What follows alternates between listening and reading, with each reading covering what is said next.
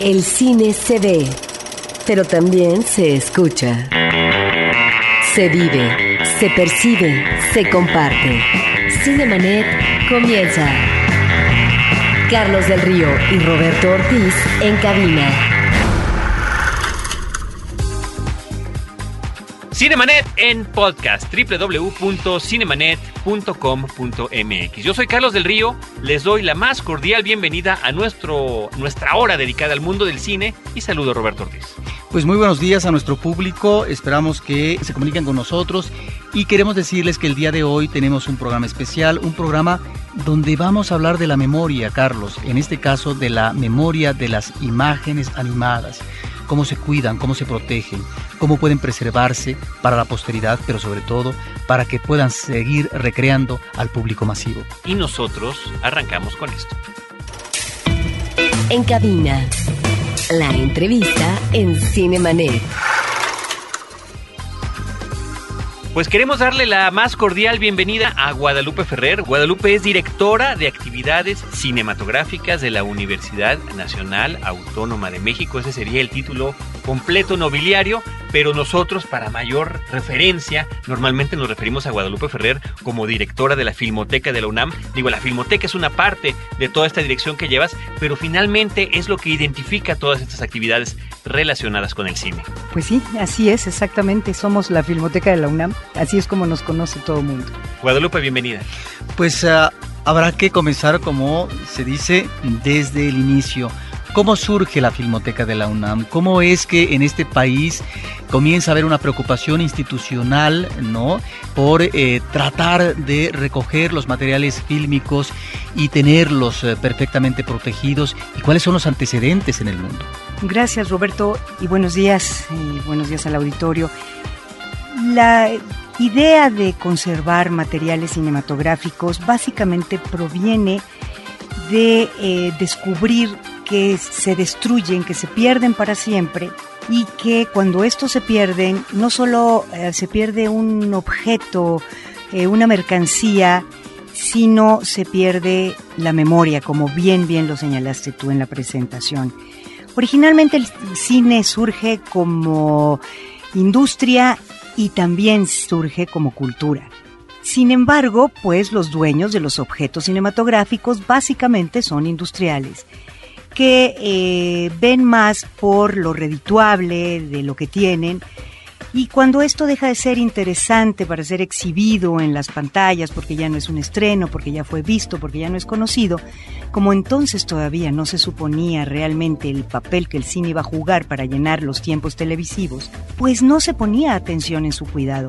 Muchísimas copias eran olvidadas en las cabinas de los cines o en estudios, pero no quedaban en condiciones de protección porque la película necesita estar bajo un ambiente con una humedad eh, relativa eh, y un clima también particular. Condiciones muy específicas para Así es, así es, pero esto en ese momento ni se lo planteaban. Eh, al final de la Segunda Guerra Mundial, algunos europeos, un francés, un inglés, un alemán y un norteamericano se unen para rescatar el cine y empiezan a buscar todo lo que pueden encontrar de películas que para ellos fueron significativas y que no quieren que se pierda. Es un poco como nosotros. Nosotros estamos involucrados y metidos en el cine más que porque pensemos en hacer cine o porque eh, pensemos en hacer un negocio con el cine. Estamos involucrados, ustedes dos, yo aquí sentado, porque el cine nos ha enamorado toda la vida, porque nos dio una formación sentimental, porque eh, ha sido la referencia de mil cosas, de comportamientos, de conversaciones, de vernos en eso. Y estos cinéfilos, eh, pues, deciden que hay que hacer todo un movimiento para salvar estas películas y empieza la Federación Internacional de Archivos Fílmicos, incipiente, chiquitita. En ese momento no quiere decir que en otros países del mundo no hubiera habido gente que se estuviera percatando de eso, pero lo que sí es que es significativo que Europa le había devastado la guerra. Entonces rescatar lo que se podía era sumamente importante. Ustedes saben que está destruida la mayor cantidad de producciones cinematográficas de toda la primera parte del siglo XX Entonces, un poco lo que vemos de, de ese tiempo es gracias al impulso y a esta preocupación de individuos como ellos. En México en concreto, el profesor Manuel González Casanova, y no es que sea él exclusivamente, pero de alguna manera es quien logra cristalizar, quien logra llevar adelante eh, todo un proyecto de rescate de cine, se mete en este ambiente de los cineclubes, que era importante a los 50, a finales de los 50, y empieza con este grupo de cinéfilos a buscar también la forma de salvaguardar las películas y también piensa que es muy importante que este país tenga cineastas formados académicamente. No vamos a negar que habíamos hecho un cine fantástico a través de la historia del cine en México, que no necesariamente había estado en escuela de cine para que eso se produjera, pero que no era nada descabellado hacer una escuela de cine que les diera una formación académica y además les abriera el universo de la cultura general y lo que esto importaba para poder contar una buena historia. Entonces Manuel González Casanova forma el CUEC, el Centro Universitario de Estudios Cinematográficos, y eh, este CUEC necesita tener películas para que los muchachos puedan saber de qué les están hablando los maestros que en ese momento van a darles clase, que de alguna manera ahí sí son hombres hechos en el oficio, ¿no? No, no son profesores eh, ellos salidos de la academia cinematográfica, aunque la mayoría de ellos tenían relación con las artes, con el teatro, con la filosofía. Con la literatura. Con la literatura, efectivamente. Y los técnicos estaban apoyando la formación técnica de estos estudiantes, que por cierto, espléndidos técnicos en la industria cinematográfica mexicana. Y es así como González Casanova empieza a juntar un acervo importante de copias que se va encontrando precisamente así en algunas eh, distribuidoras, estas copias olvidadas, en algunos cines, va adquiriendo las copias, encuentra copias también en mercados como la Lagunilla y de pronto logra interesar a algunos productores. Entre ellos, seguramente el más cercano sentimentalmente y el más sensible a este proyecto, Pablo Barbachano. No, perdóname, eh, don Manuel Barbachano. Conozco al hijo por eso, pero don Manuel Barbachano, que llega con dos películas, Raíces y Torero, se las dona a la universidad y el rector en ese momento, Nabor Carrillo, recibe las películas y se da, digamos, el banderazo para que ya ese incipiente acervo que González Casanova había recuperado para la escuela, ¿no? Este, junto con esta donación tan significativa de Barbachano, inicie la Filmoteca de la UNAM. Y bueno, como ustedes saben, y esto es muy importante saberlo, eh, la universidad no tiene el depósito legal. O sea, el depósito legal lo tiene y por suerte y por ventaja, porque no es en cualquier no en todos los países del mundo existe el depósito legal, para explicarle un poco al auditorio, el depósito legal significa que todo aquel individuo que vaya a eh, exhibir una película en México, una nueva, un nuevo título, tiene que darle una copia a la Cineteca Nacional o en otros países a sus respectivas cinetecas. La UNAM no tiene depósito legal. La forma en que la UNAM ha recolectado películas a través de toda la vida ha estado muy relacionada con el afecto y el prestigio que logró en demostrar que es buena cuidando las películas y hizo que muchos productores y promoviéndolas y promoviéndolas sí claro hizo que muchos productores independientes se acercaran a nosotros, pero también hizo que mucha gente de distintas partes dijera, ay, sí, yo tengo unas películas que dejó mi abuelo, o sí, había un cine que ya cerraron viejo y están ahí tiradas, y la filmoteca fue por todo. Pero por todo, quiero decirles, fue por pedacitos, por rollos completos, por lo que fuera y revisando todos estos rollos trató de encontrarles pertenencia, de dónde venían, qué significaba, cosa que nos ha llevado a juntar pues eh, una gran cantidad de materiales muy muy importantes para la memoria fílmica de nuestro país. Y es así como se va haciendo el acervo de la Filmoteca. También compramos, compramos copias, por ejemplo, muy concretamente el negativo de María Candelaria, que estaba en Estados Unidos, lo adquirimos, no está completo, porque además algo que la gente no lo sabe, pero significa que muchas veces se hace una película y los distribuidores y, o los exhibidores le cortan algo, a veces ni tan siquiera por censura, sino porque les quepa en los horarios para que pueda la gente tener tiempo de vender, eh, comprar dulces o lo que sea. Y entonces a veces copias que, que son únicas, porque no existen otras referencias de esa película que nos encontramos, lo que sí vamos viendo por textos del periódico, de la época, es que son más chiquitas a veces, ¿no? Entonces descubrimos que pues ya hay alguien metió mano, ¿no? Y luego a algunos distribuidores y a algunas gentes que compraban material también les daba por hacer sus propios armados y sus propias versiones. Este es el caso, por ejemplo, de un grupo de materiales sobre la Revolución Mexicana que nosotros compramos y que de pronto, pues el, el que los había adquirido a su vez, pensó que tenía que hacer su propia película de la Revolución, así como había hecho doña Carmen Toscano, la de su, los materiales de... Memorias de un eh, mexicano. perdón, de, de- sí, de Memorias de un Mexicano. Y bueno, pues entonces de pronto, pues los materiales estaban armados con una lógica rarísima, ¿no? Este, tratando de decir que la batalla de Celaya, pero en realidad era un, una zacapela en otra zona. En fin, así recuperamos los materiales y eso es también lo que nos ha estado costando identificar en muchos de los casos que tenemos. Ahora también tenemos copias espléndidas, muy buenas, y tenemos una extraordinaria colección de nitrato en depósito muchas de estas películas, pero que nos dejan este delicioso sabor de boca que es ver una película como se exhibió en su tiempo y que yo sí quiero decirles que sí es una experiencia especial. Sí se ve extraordinaria. Acabamos de presentar para rememorar el día de la eh, el día del audiovisual de la conservación de las películas eh, proclamado por la UNESCO con Enamorada, que se ha exhibido varias veces en 35 milímetros, pero que no se ha exhibido en nitrato, más que en su tiempo. Entonces la exhibimos en nitrato y la verdad la experiencia fue fantástica. que es una película donde funciona muy bien esta mancuerna de De María Félix y Pedro Armendáriz y donde tenemos ah, escenas me parece muy interesantes de esta situación difícil, ríspida de dos personas que pertenecen a dos mundos diferentes, eh, diríamos, y una película, cómo no se va a disfrutar Guadalupe con esa fotografía magistral de Gabriel Figueroa.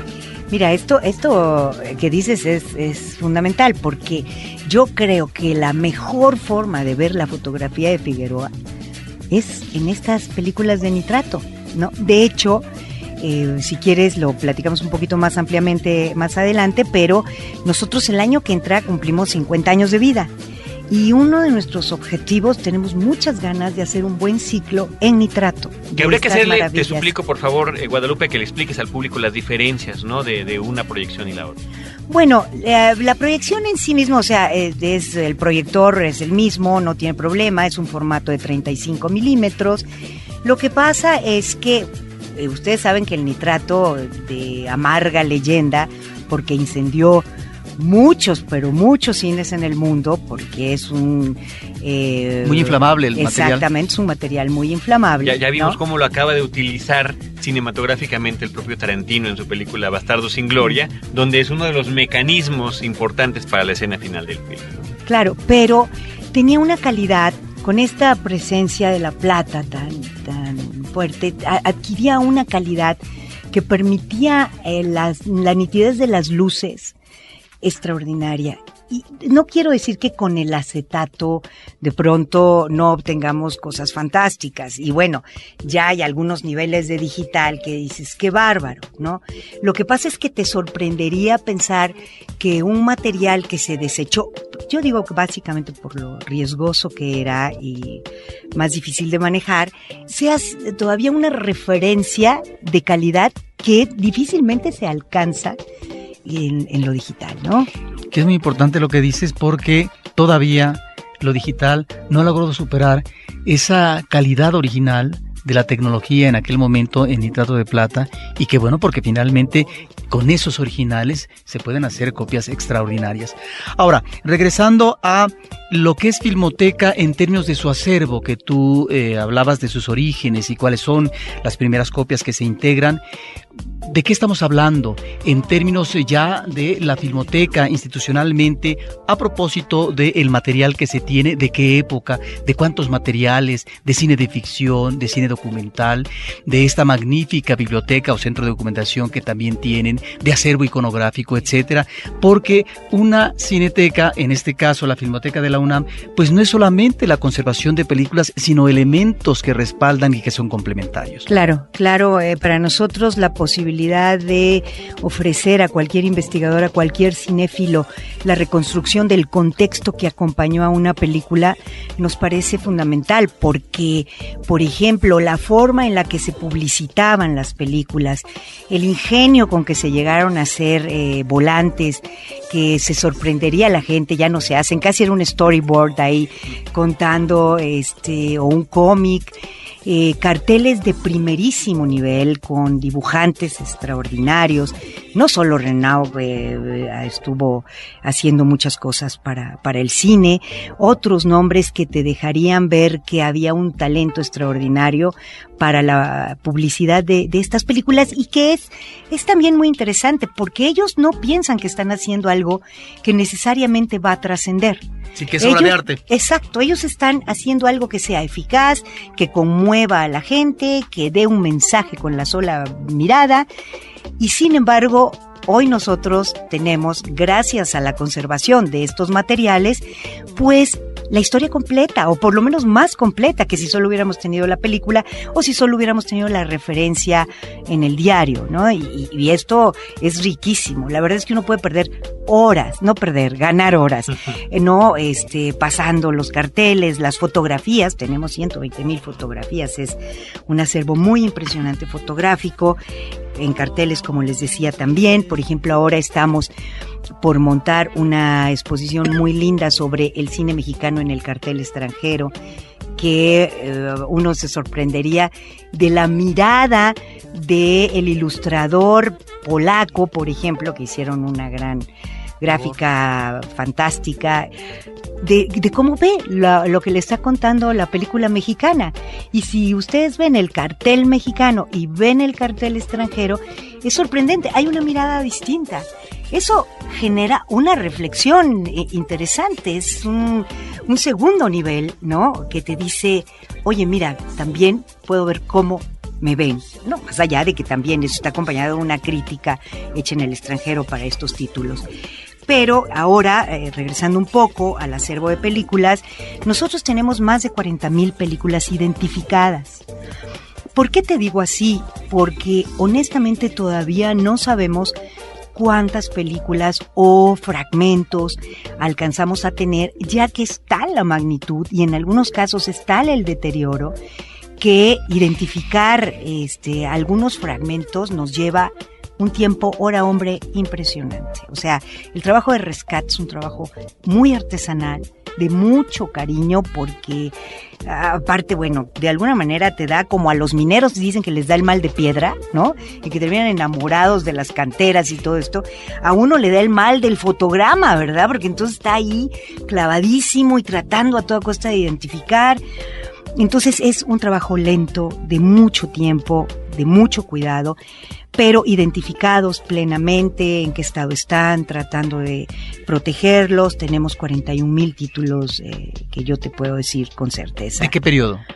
Pues nosotros, como te decía, la Filmoteca empezó a recoger material de antes de los 50, pero en realidad nosotros tenemos películas desde que llegaron los enviados de Lumière a México.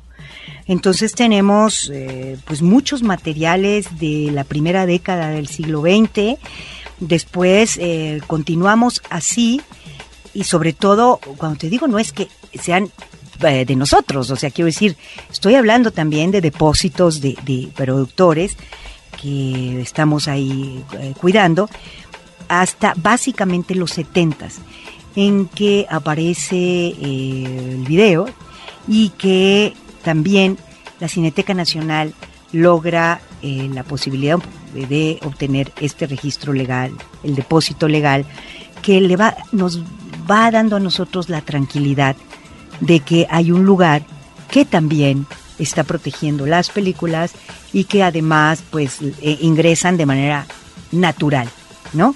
Entonces nos hemos abocado a trabajar sobre el hueco o la parte que no estaba protegida en ese sentido, con, con esta idea del depósito, y a rescatar, como les decía al principio, todo, ¿no? Cinemanet está de intermedio. Regresamos en un instante. En la historia. Acompaña a Roberto Jiménez a recorrer México en la historia. Porque La Máquina del Tiempo es un podcast de frecuencia cero. www.frecuenciacero.com.mx.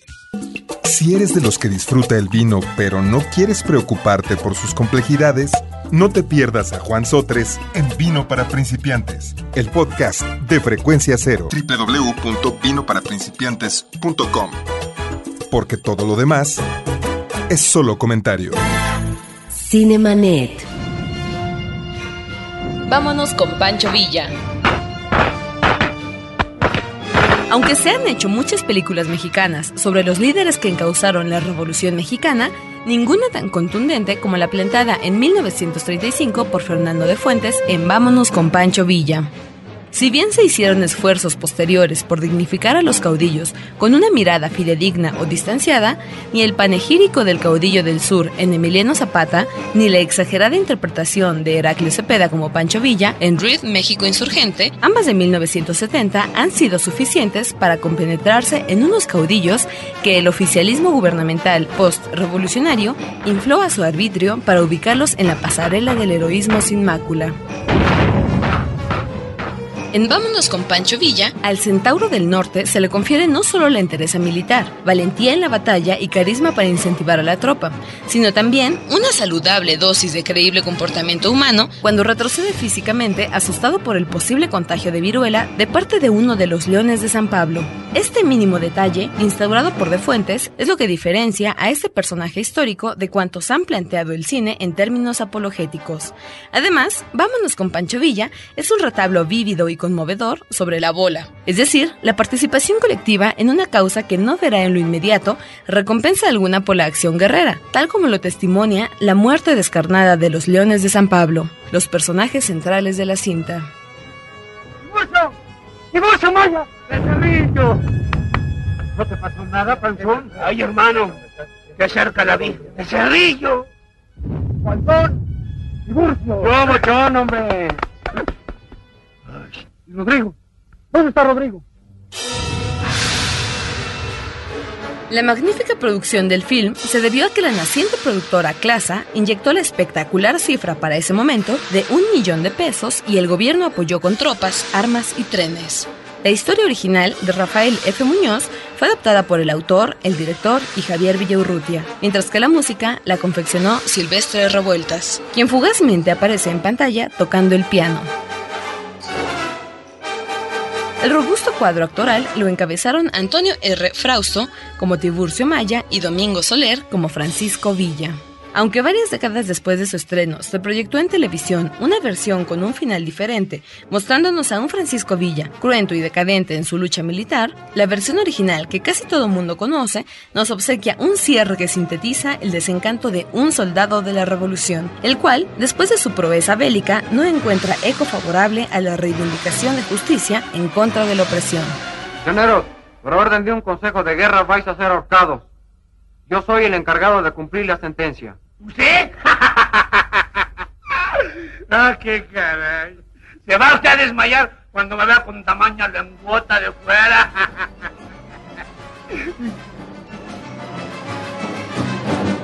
Sin duda, Vámonos con Pancho Villa es la versión más certera que el cine mexicano nos ha confiado sobre el movimiento armado de 1910. Cinemanet. Están ustedes escuchando Cinemanet. Estamos en una charla muy amena y muchas gracias Guadalupe por todo lo que nos estás platicando con Guadalupe Ferrer, directora general de actividades cinematográficas de la UNAM. Estamos concentrándonos en toda esta labor que realizan en la Universidad Nacional Autónoma de México a través, como nosotros nos referimos comúnmente, de la filmoteca, no nada más de salvaguardar estas películas, no nada más de, esta labor de investigación, de conservación y de promoción, sino todo lo que está envuelto en todo esto. Es importante además que lo comentemos porque ¿qué está pasando en Cinemanet el día de hoy? Guadalupe Ferrer, directora de actividades cinematográficas de la UNAM. Sí, gracias. Mira, una cosa que me gustaría traer a colación es que también resguardamos sonido, el audio de las películas. Por ejemplo, en un tiempo, hace unos 10 años, editaban, eh, la Filmoteca editó dos discos eh, con canciones eh, de la Revolución Mexicana en cine, ¿no? Y bueno, a veces también es muy bueno que el público lo sepa. De pronto encuentras la película y no encuentras el audio o encuentras el audio y no encuentras la película y entonces se te vuelve todo un problema de investigación y dices, hay que buscarlo a como dé lugar, lo otro, ¿no? Nosotros tenemos en nuestra página, que vale la pena que la visiten, lo digo aquí para la audiencia, www.filmoteca.unam.mx, donde está la cartelera y todo, pero tenemos una sección pequeña que se llama Las 10 más buscadas. Esto quiere decir que tenemos referencias de películas de las cuales no hay más información ni de fotografías o a veces sí de fotografías, pero ya de cine, en, material cinematográfico, nada. Y esos son como retos que nos ponemos que para los que trabajamos ahí son como muy atractivos, ¿no? Es, es, es muy interesante. Ahora, hay un elemento muy favorable para Filmoteca de la UNAM, es que tiene laboratorio y que hay una posibilidad de copiado, que eso es muy costoso y que bueno, ustedes los hacen también en los estudios Churubusco. Me parece que ahí está eh, un adelanto, un manejo que logra tal vez enriquecer el, el, acervo que ustedes tienen. Y por otra parte, quisiera preguntarte, Guadalupe, eh, sobre el sistema de digitalización, si es que se está haciendo y en qué apartados. Bueno, mira, qué bueno que lo señalas, porque yo creo que una de las fortalezas de la Filmoteca efectivamente es que desde muy temprano puso un laboratorio para restaurar de, fotoquímicamente, ¿sí? O sea, entonces, aún con máquinas que también de alguna manera, o sea, no, no vayas a creer que un día la Filmoteca compró su máquina nueva, no, máquinas que fue rescatando de distintos laboratorios o comprando a precios eh, mucho más accesibles, montamos este laboratorio que ha sido clave, clave. Efectivamente, yo creo que hoy somos de los lugares que pueden hacer una buena copia en blanco y negro, muy buena, y curar eh, los daños que eh, tienen las películas. Claro que ahora todo mundo cuando habla de restauración dice, no, bueno, ya para restauración, la restauración digital.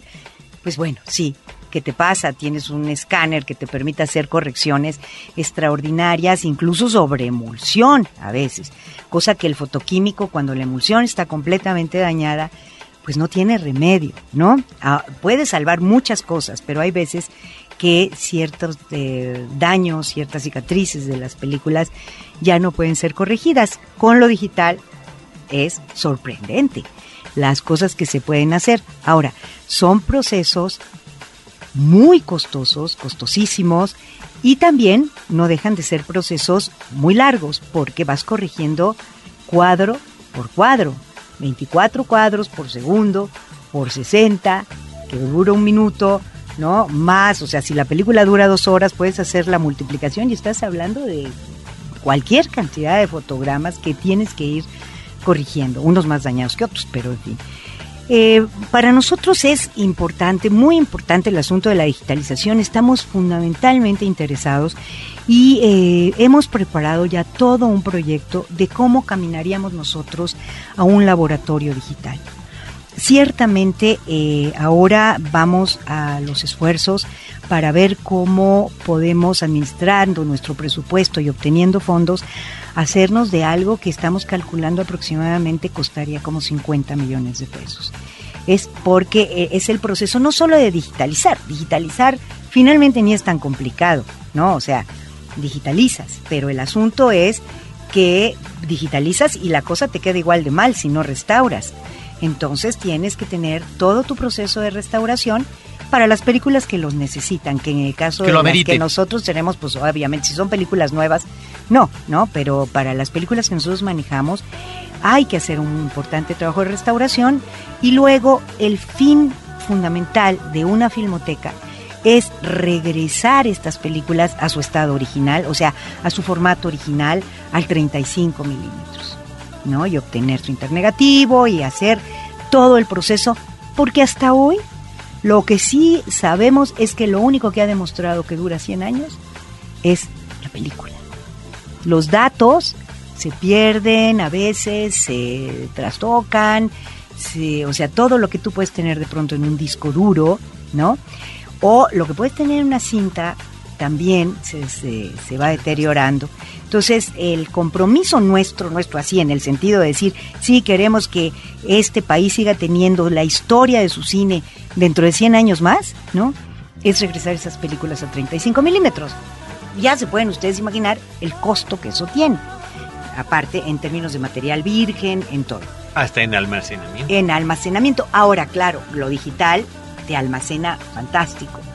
Sí, bueno, pero de todos modos tienes que tener ese respaldo en 35 milímetros porque, porque es la forma realmente de proteger esa historia que está ahí contada.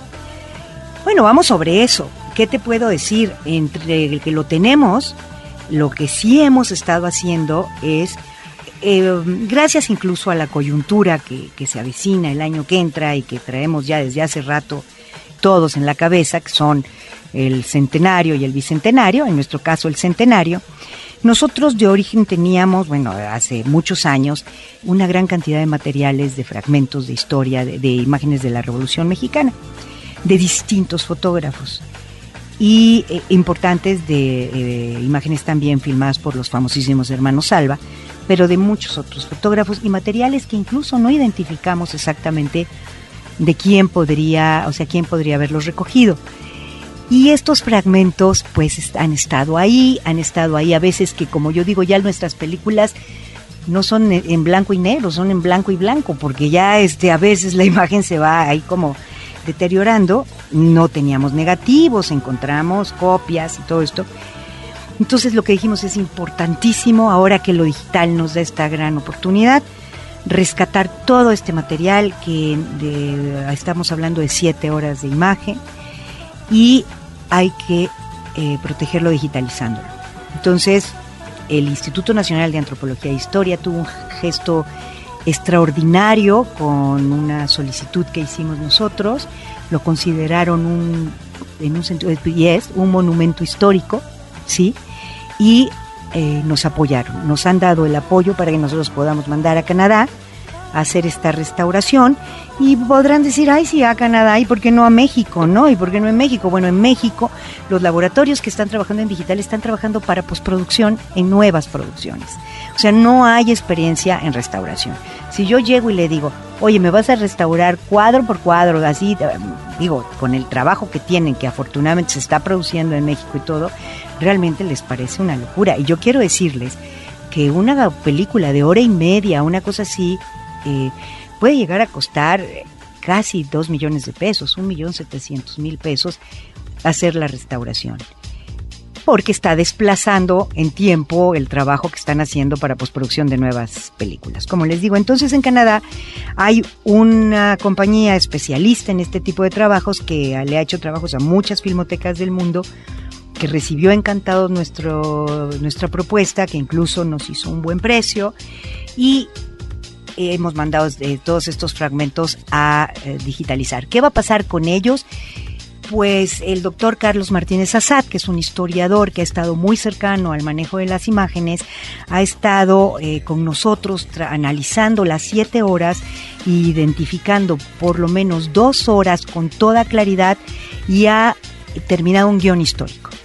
Y este guion histórico nos cuenta una historia interesantísima que, uno agradece enormemente que estas imágenes hayan sobrevivido y que pensamos que pueda convertirse en un documental que pueda mostrarse en el segundo semestre del año que entra, que coincidirá muy oportunamente con los festejos de la Revolución y festejaremos también nuestros 50 años con esto y los 100 años de la refundación de la UNAM, que también coincide.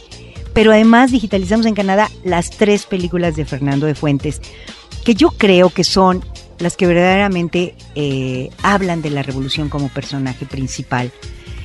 porque la revolución aparece en mil películas mexicanas, pero siempre es como un telón de fondo. No es el telón de fondo para una historia de amor, para un drama familiar, pero en este caso claro que hay una historia, pero el personaje es la revolución. El compadre Mendoza, que yo creo que es extraordinaria, a mí personalmente de las tres creo que es la que más me gusta. Eh, vámonos con Pancho Villa y El prisionero 13. Entonces, bueno, ahora digamos, estas tres películas restauradas digitalmente se publicarán en una edición y seguramente estarán al alcance del público a principios del año que entra, enero febrero, en una edición especial conmemorativa con tres idiomas, inglés, francés y, y español, por supuesto, con imágenes eh, alusivas. Entonces. Y, permíteme que lo pregunte, eh, ¿será que también aprovechando la tecnología haya la posibilidad de que existen en Blu-ray, ahorita que ya es la, lo, ahora sí que lo más avanzado en tecnología para el hogar? y en el que se aprovecha además que los materiales estén, estén rescatados y restaurados? Claro que sí, claro que sí. De hecho, en una reunión de trabajo recientísima, este era uno de los comentarios que eh, había ya además una compañía en México que, porque mucha gente estaba mandando a hacer el Blu-ray a Estados Unidos, que ya trabajaba el Blu-ray aquí, cosa que nos da muchísimo gusto, ¿no? Cuando estamos hablando de estas dos horas de siete, de imágenes, de que imágenes de la época de la revolución, de la revolución en sí, de la vida cotidiana, de qué estamos hablando y sobre todo cuando se introduce un investigador, me parece muy importante como eh, Martínez Assad, ¿no? Que ya estuvo aquí en nuestro programa hablando, ¿no? De las imágenes fílmicas eh, abocadas a la Ciudad de México, porque es un especialista en esto. Esto me parece que es un material inédito que vamos a ver. Pues mira, Alguno no, porque nosotros eh, publicamos en el transcurso de la vida de la Filmoteca una serie que a mí me parece que ha sido muy valiosa, que incluso varios capítulos ganaron Arieles y todo esto que se llama Los Lustros, o sea, los lustros, cada cinco años se hacía un programa no, no cada cinco años, se hacía un programa sobre cada cinco años del siglo pasado. Entonces ahí salen algunas de las imágenes. También hemos visto del archivo toscano, Moreno Toscano, que es, como les decía yo, un archivo muy rico, imágenes semejantes. ¿Por qué? Pues porque a los camarógrafos, como hoy, que dicen que los encierran en el corralito a los periodistas, también en los actos oficiales los paraban juntos, ¿no? Entonces tú sabes que la imagen que yo tengo no es de Moreno Toscano porque estoy viendo que la cámara la que está filmando de que las imágenes que yo tengo está Moreno Toscano al lado. Pero si no, por decirte algo, pues están tomando las mismas, ¿no? Estos, eh, eh, estos archivos tienen imágenes muy semejantes. De la misma perspectiva. Todos. Exactamente, en, en muchos de los casos. Ahora también tenemos imágenes muy diversas, distintas.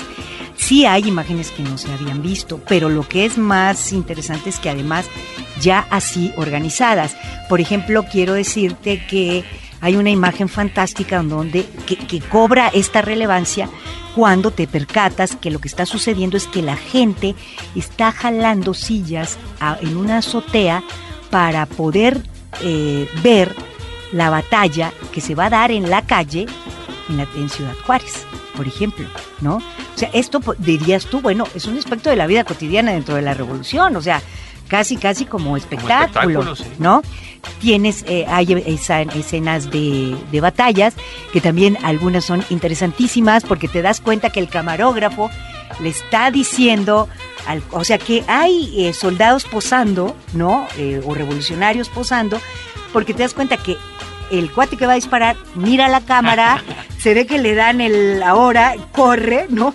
le dan el cámara acción. Exacto, este, este tipo de montajes ya en, las escenas este, en medio de la revolución. Pero también tienes los banquetes que hacían, se hacían en la ciudad por Carranza, ¿no? Este, las entradas de las fuerzas revolucionarias a la ciudad.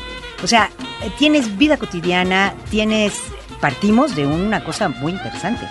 Nosotros partimos de las fiestas que hace Porfirio Díaz para el centenario, de los desfiles, las inauguraciones y todo esto. No sabes qué importante es que la gente conozca su historia. No sabes. Guadalupe, ¿cómo es? Ya hablamos en este caso de los acervos uh, fílmicos, iconográficos, pero también eh, la Filmoteca ha tenido una trayectoria en eh, la labor de investigación.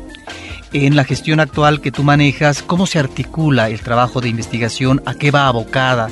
¿Cuál es la preocupación? Bueno, mira, eh, efectivamente la Filmoteca ha editado libros de primer nivel en materia de cine y ha tenido grandes plumas. Eso es totalmente cierto.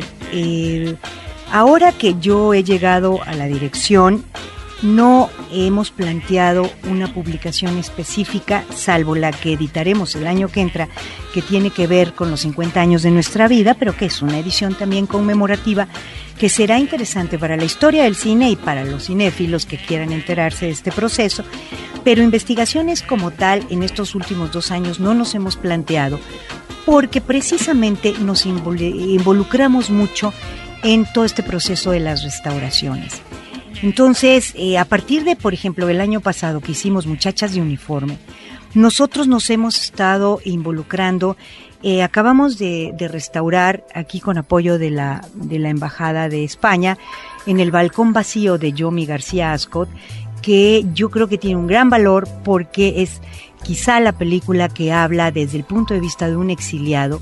Es un cine independiente eh, de esa época y sucede en México y es, ah, una película muy importante, muy interesante. Entonces hemos estado trabajando mucho en eh, tanto el asunto de la Revolución Mexicana como en el asunto de hacer una serie de restauraciones que nos permitan ir protegiendo. Y aquí sí es, tengo cuatro hornillas y tengo siete proyectos que hoy aquí para poner otro.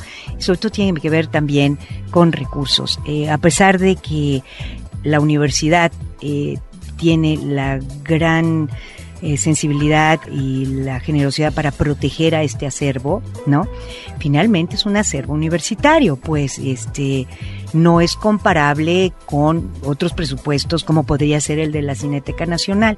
Nosotros realmente ejercemos aproximadamente 3 millones de pesos anuales de presupuesto pero, o sea, bueno, para un individuo, quien los ve a veces, ¿no? Pero para una institución que tiene siete bóvedas de nitrato y seis de acetato, que tiene que tener aire acondicionado, humedad, este, comprar material virgen, que tiene que estar resguardando papel, iconografía, una gran cantidad de cosas, pues sí es un presupuesto que hay que a veces priorizar. Sin embargo, esto no quiere decir que no vamos a impulsar este, publicaciones con base en investigación más adelante. Cinemanet está de intermedio. Regresamos en un instante.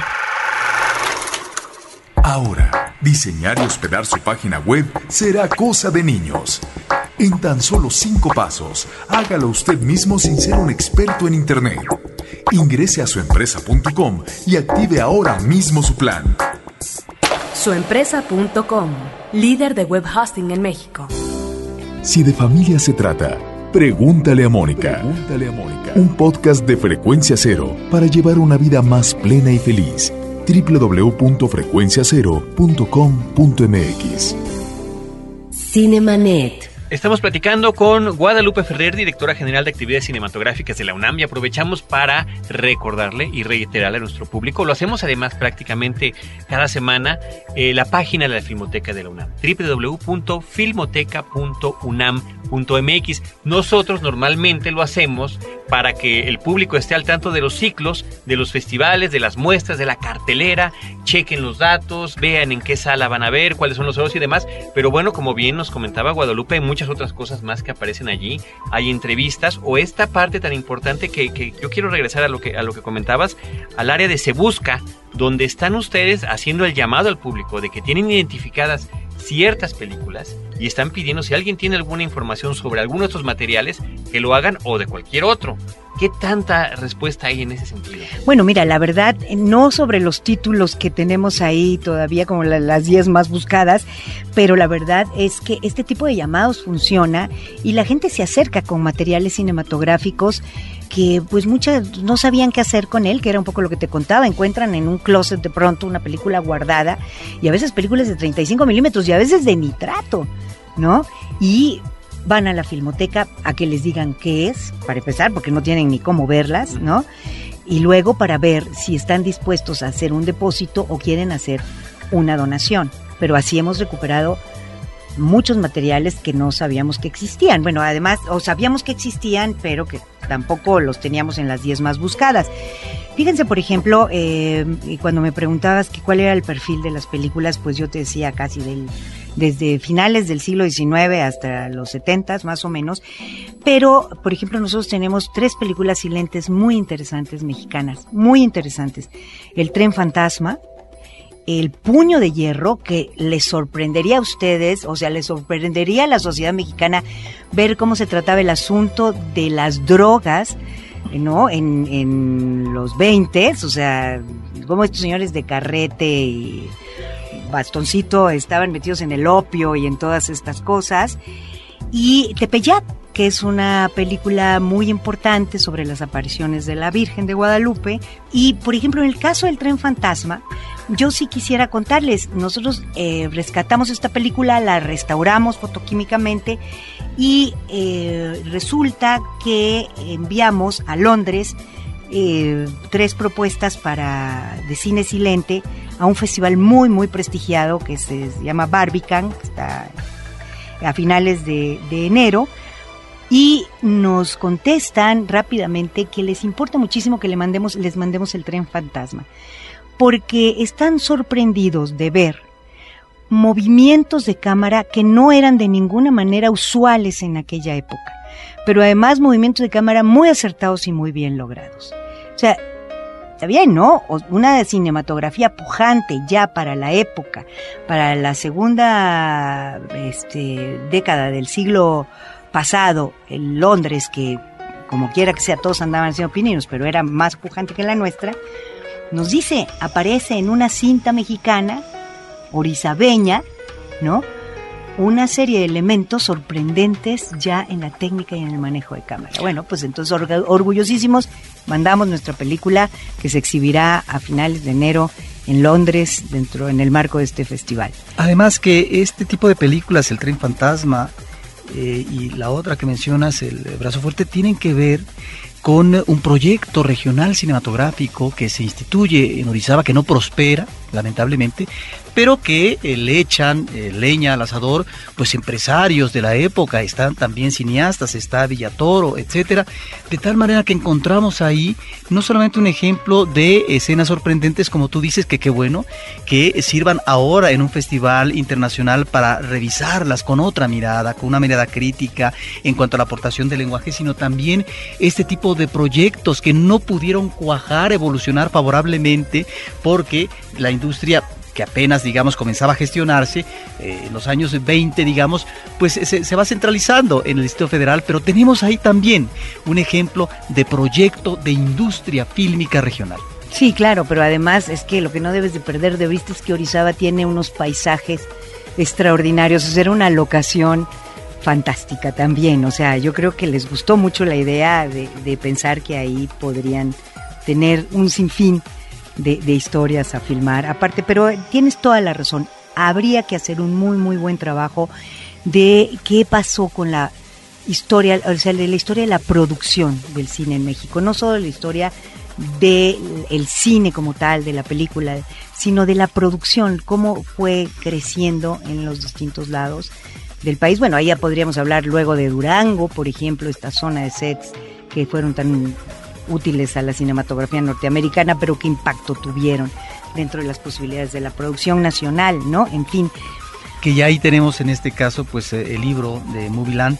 a propósito de la producción en Durango. Hay eh, un apartado que sí nos gustaría eh, que nos platicaras de la Filmoteca, que además ha sido muy importante desde su origen en cuanto a la exhibición. La exhibición no solamente en los circuitos universitarios, que ahí está para eh, diferentes áreas, eh, en este caso de las prepas, eh, de la educación superior, etcétera, sino también, también desde muy temprana edad, la Filmoteca comenzó a distribuir copias en 16 milímetros, en blanco y negro, a las universidades, a los cineclubes de provincia y que tuvieron por primera vez una alimentación y una posibilidad de oxigenar sus cineclubes eh, de provincia, estudiantiles, donde lo mismo se podían ver estas películas de Fernando de Fuentes que de Aladino Fernández y por supuesto también estas ah, cintas extranjeras que difícilmente llegaban a provincia porque toda la televisión no las eh, proyectaba, ni mucho menos eh, decir la pantalla grande, películas de Orson Welles, El Ciudadano Kane, etcétera. Esta muchas labor. Películas eh, francesas y también muchas películas de. Europa del Este, ¿no? Europa del de- Este, de películas checoslovacas, rusas. mm. Sí, este, claro, yo creo que la que la filmoteca ha sido muy importante para eh, aportarle a los amantes del cine y a los que quieren eh, hacer proselitismo para conseguir más amantes del cine, eh, medios para eh, exhibir los materiales que se ha logrado acumular a través de este tiempo. Nada más que antes déjame decirte rápidamente algo que me parece muy importante. Hemos también sido un, un centro que provee eh, a quien quiere enseñar nuestra cinematografía en el extranjero. Nosotros eh, sistemáticamente, permanentemente estamos facilitando copias que eh, hemos logrado conservar sobre momentos importantísimos de nuestro cine para que sean exhibidos en muchísimas partes del mundo, pero de veras en muchas. Te puedo decir que desde, desde antes, pero culminando con la gran exhibición en el Georges Pompidou, en donde la Filmoteca, eh, o sea, mucho de esta enorme retrospectiva de cine mexicano en París se pudo hacer gracias a que alguien se había preocupado por guardar estas copias, que era la Filmoteca, aunque los derechos no sean de la Filmoteca ni de la universidad, y que siempre se le piden a, los dueños de los derechos, este, desde entonces no hemos parado de eh, eh, facilitar eh, películas para que se vean en el extranjero a través de las necesidades de la Secretaría de Relaciones Exteriores en sus consulados y en sus embajadas, pero a través de la solicitud también de muchos festivales extranjeros. Por ejemplo, nada más por citarte, el año pasado estuvimos en 40 eventos internacionales con 73 títulos. O sea, sí nos parece que es muy bueno guardar el cine, proteger el cine y protegerlo para exhibirlo, ¿no? Porque ahí estamos dando cuenta de, de que hemos sido un eh, país que ha producido un gran cine.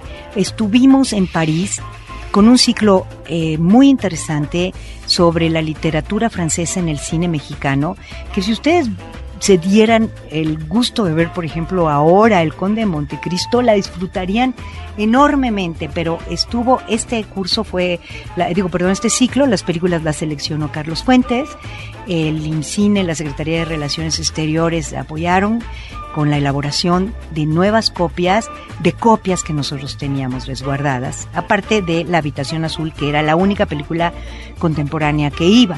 Esto se exhibió en la Cinemateca de, de París con muchísimo éxito. Después acabamos de ot- otra cosa para ir de darles una idea. Hicimos una retrospectiva en Cuba de las mujeres de Juan Orol, hombre, exitosísimo en la Cinemateca de La Habana, claro, tienen por qué, porque además pues se conocen todo el chisme de esta historia de Juan Orol, sus vedettes, este, toda esta cosa, pero muy muy interesante, muy divertido, eh, muy positivo, pero así como eso estuvimos con ocho títulos apoyando un homenaje a Juan Rulfo en China, ¿no? Y lo mismo podría seguirles contando en Estados Unidos, en otras partes de Europa, en fin, yo creo que esta labor que hace la Filmoteca de eh, mostrar el cine eh, mexicano Hacia el exterior. hacia el exterior, junto, claro, con el esfuerzo del IMCINE que lleva todo el cine contemporáneo, creo que es muy importante, muy, muy importante. Y la labor interior. Claro, la labor interior porque estamos, eh, eh, por un lado, nosotros exhibiendo, ahora quiero decirte que exhibimos eh, 18 festivales en nuestras salas, 18 festivales de todos los que se hacen aquí, hemos sido sede. Pero también hemos participado con materiales a los festivales más importantes que se hacen en México. Mandamos materiales a Morelia, o sea, todos los homenajes casi siempre de alguna manera sale películas nuestras a Guadalajara, a Guanajuato, al Cervantino, A Fanny Cano Chihuahua. recientemente en Morelia. Exactamente, para que veas que además tenemos de todas las películas, ¿no? O sea, ahí puedes ir a encontrar una de Fanny Cano, está muy, muy bien eso. Pero además hicimos dos retrospectivas que yo mencionaría aquí. Hicimos un ciclo para festejar los 50 años del Instituto Cubano de Ciencias y Artes Cinematográficas que cumple 50 años, por eso lo hicimos, y que es innegable que fue muy importante para la cinematografía latinoamericana, muy importante, con 40 películas. Hicimos para recordar el conmemorar los 70 años de la llegada del exilio español, un ciclo enorme de 72 películas con ficciones documentales y eh, con la suerte de que tenemos resguardada una de las colecciones eh, más importantes sobre el tema, la de Fernando Gamboa eh, sobre el tema del exilio español. Pero en fin, lo que te quiero decir es, si hacemos una labor de exhibición, programamos directamente cinco salas, ahora tenemos cerrado el Chopo, pero pronto se va a abrir, que cubre la parte de, la, colonia Santa María y esa zona. La Fósforo está dando un servicio social importante, estamos atendiendo una gran cantidad de niños para que empiecen a ver cine. Son niños que están aprendiendo que el cine que se hacía antes también era muy bueno y están teniendo oportunidad de ver películas que te garantizo que de otra manera no van a ver. Acabamos de tener una excelente sesión con muchos niños que vieron Cero en Conducta, por ejemplo, comentada por su maestro. Bueno, pues yo creo que la plática con Guadalupe Ferrer o la plática de Guadalupe Ferrer podría continuar, porque además no, no, es muy interesante. Desafortunadamente el tiempo Guadalupe está concluyendo, pero tú ya has venido, has regresado, te agradecemos mucho y yo espero que volverás sobre todo a principios de año para contarnos las actividades que vendrán. Ya nos anticipaste algunas, pero bueno, habrá que ser muy específico con los ciclos que tendrán a principios del próximo año. Voy a repetir una frase que mencioné la semana pasada, Carlos, a propósito de un ciclo que Cineteca Nacional está proyectando durante el mes de diciembre. Alain René dijo en un momento, la muerte es el país donde se llega cuando se ha perdido la memoria. Y cuando tenemos a gente como Guadalupe Ferrer al frente de una institución como la Filmoteca de la UNAM, en algún momento también de Cineteca Nacional, en alguna otra ocasión hablaremos de esto, bueno, pues podemos hablar de que esta memoria va a continuar porque finalmente hay un interés y un trabajo profesional para poder tener un acervo fílmico, en este caso de la Universidad Nacional Autónoma de México, que este país se merece. Guadalupe Ferrer, directora general de actividades cinematográficas de la UNAM, muchísimas gracias por acompañarnos nuevamente. No, muchísimas gracias a ustedes porque nos dan esta oportunidad pues y hablar de lo que nos apasiona, ¿no? O sea, qué fortuna estar tan cerca del cine, ¿no? Y sobre todo que describiste muy bien al inicio de nuestra charla lo que significa ser cinéfilo. Tal vez no estamos haciendo cine, pero lo adoramos y nos gusta compartirlo y bueno, la labor eh, personal o institucional en este caso de lo que nos has platicado es importantísimo. Muchísimas gracias. Le recuerdo al público la página de la Filmoteca de la UNAM, www.filmoteca.unam.mx. Nosotros desde estos micrófonos estamos ya despidiéndonos, agradeciendo la producción de Celeste North y de Paulina Villavicencio, la postproducción en podcast de Abel Cobos en www.cinemanet.com.mx y desde estos micrófonos, eh, Roberto Ortiz y un servidor Carlos del Río. Los esperamos. Ya nos quedan dos, dos semanas, dos programas en este año. Hablaremos de las perspectivas de la producción del cine mexicano y de las películas estrenadas en Las 10 mejores películas durante este año, según nosotros. Así que síguenos hasta el pendiente porque los estaremos esperando con cine, cine y más cine.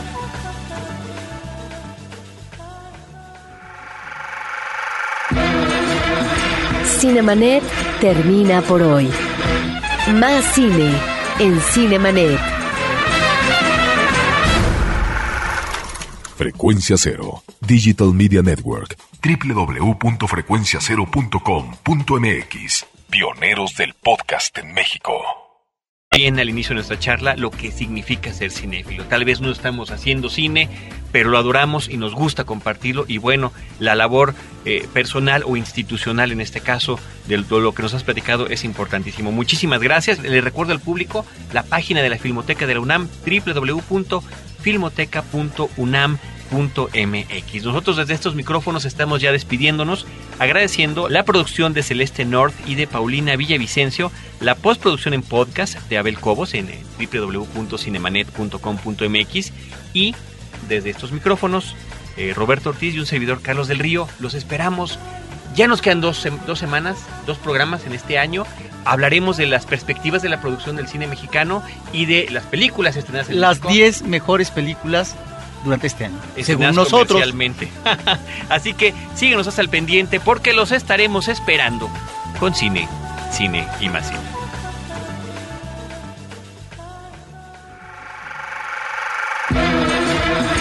Cinemanet termina por hoy. Más cine en Cinemanet. Frecuencia Cero, Digital Media Network, www.frecuenciacero.com.mx. Pioneros del podcast en México.